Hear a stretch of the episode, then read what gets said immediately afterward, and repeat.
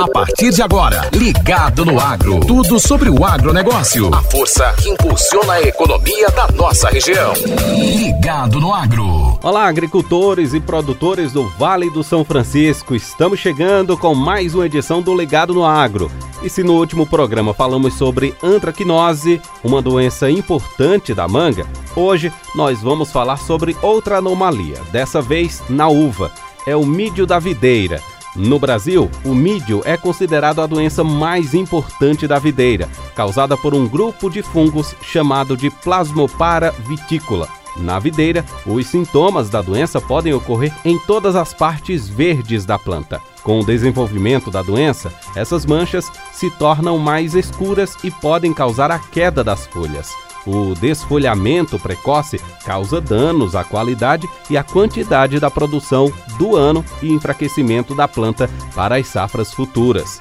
Para falar um pouco sobre esse assunto, convidamos o engenheiro agrônomo e mestre em extensão rural, José Batista da Gama. Ele vai explicar principalmente sobre as medidas de controle da doença em uma das frutas mais importantes do Vale do São Francisco. Bom dia, Zé Batista, seja bem-vindo ao Ligado no Agro.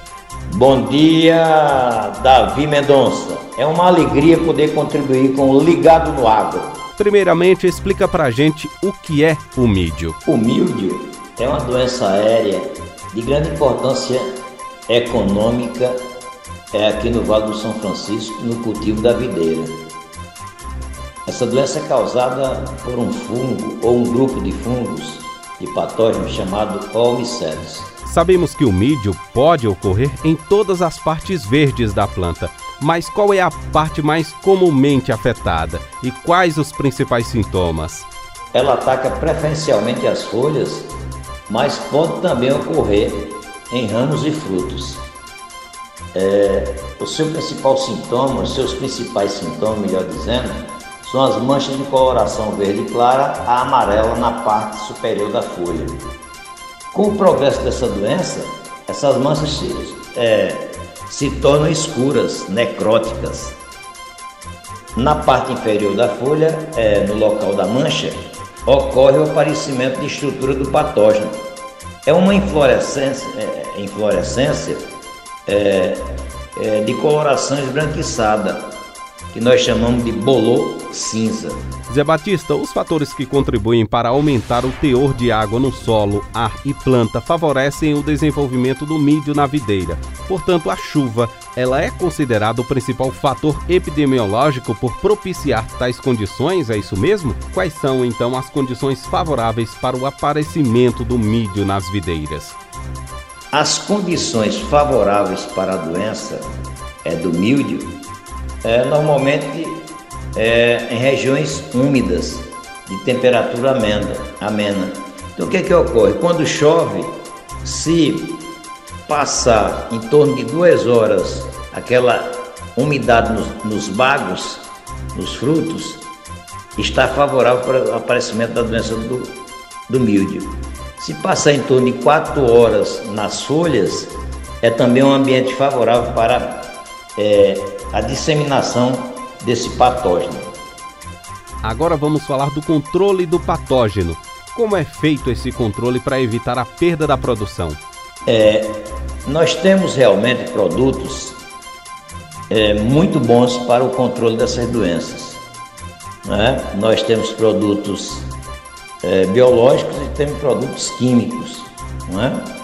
Produto biológico um, um de, de, grande, é, de grande importância aqui no Vale é o Scala, que se utiliza em torno de um litro por hectare, é, a base de um litro para 600 litros de água.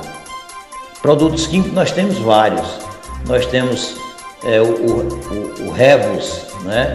Você utiliza em torno de 20 ml para 20 litros de água. Né? Tem o Ridomil, você utiliza 250 gramas para 100 litros de água. Ok, Zé Batista, agradecemos a sua contribuição e suas valiosas dicas para o controle do mídio na videira. Fique à vontade, caso queira acrescentar mais alguma informação importante para os agricultores. Obrigado, Davi Mendonça. É, é bom frisar que essa doença ela tem também os controles curativos, né? Curativo à base do fórum, né? Fórum utilizando 100 gramas é, do produto para 100 litros de água. E tem um produto também muito bom, muito bom, que é o Raman, é, cujo nome comercial é Ciazofamide. Você utiliza é, para o controle curativo. É claro que nós temos produtos como oxicloreto de cobre, temos o ditane, né? Vocês podem usar quem, quem planta uva para o controle é, dessa doença.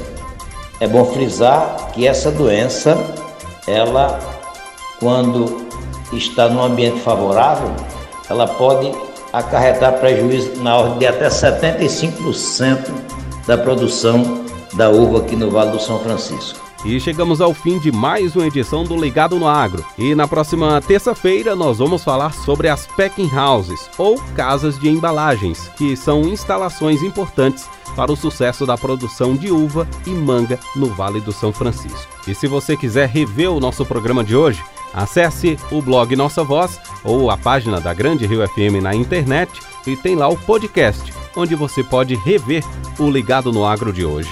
Por hoje é só, voltamos na semana que vem. Até lá! Você ouviu Ligado no Agro. Tudo sobre o agronegócio. A força que impulsiona a economia da nossa região. Ligado no Agro. Oferecimento: Solo Agri, Juagro, Boa Terra.